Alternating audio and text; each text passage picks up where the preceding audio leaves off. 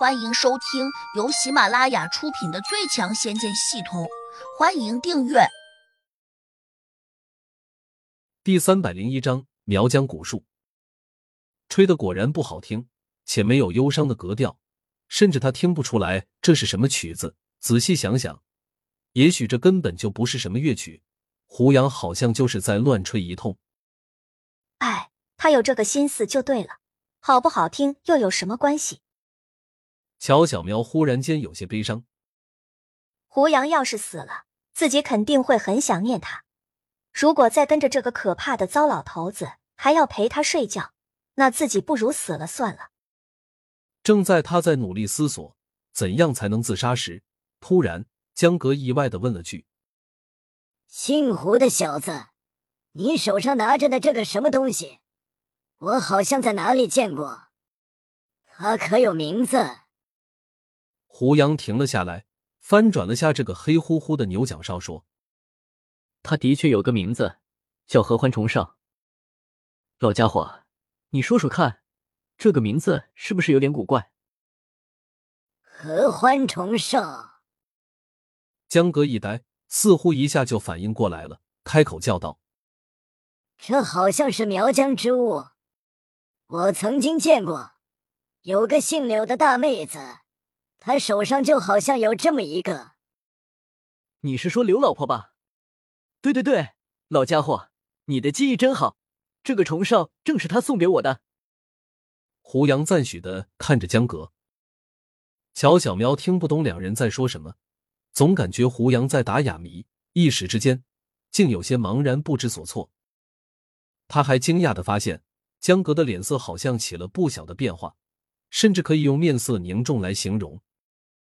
他很聪明，暗自猜测，胡杨不会无缘无故吹这样一个什么虫哨，估计另有深意。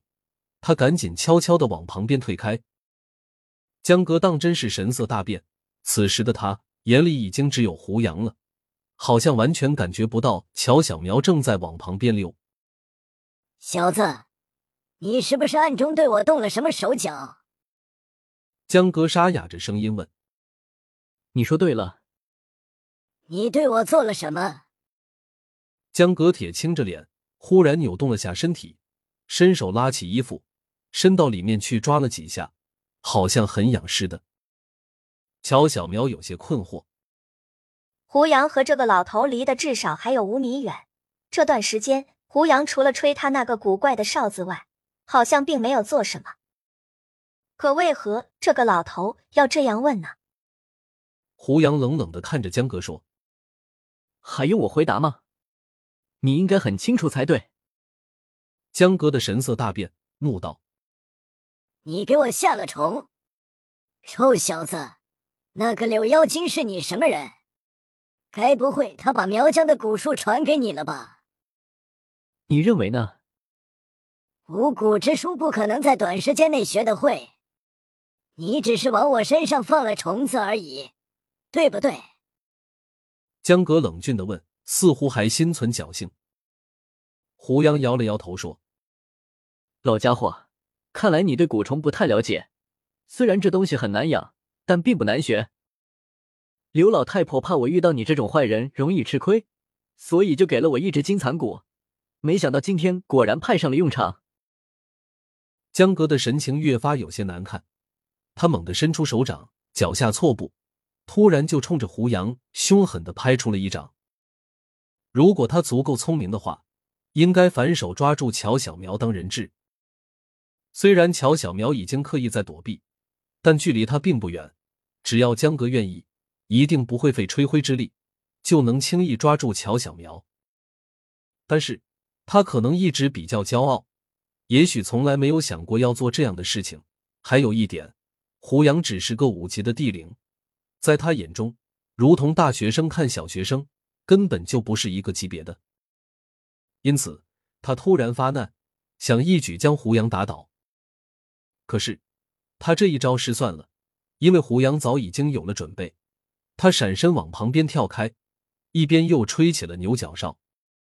如果胡杨只是躲闪，绝对躲不开。但他的牛角哨吹响之后，江格的动作一下就凌乱起来。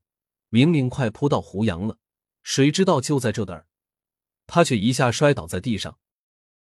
看样子好像体内的真气没有跟上，就好像高速行驶着的汽车突然油管断了，失去了汽油的小车立刻就熄火了。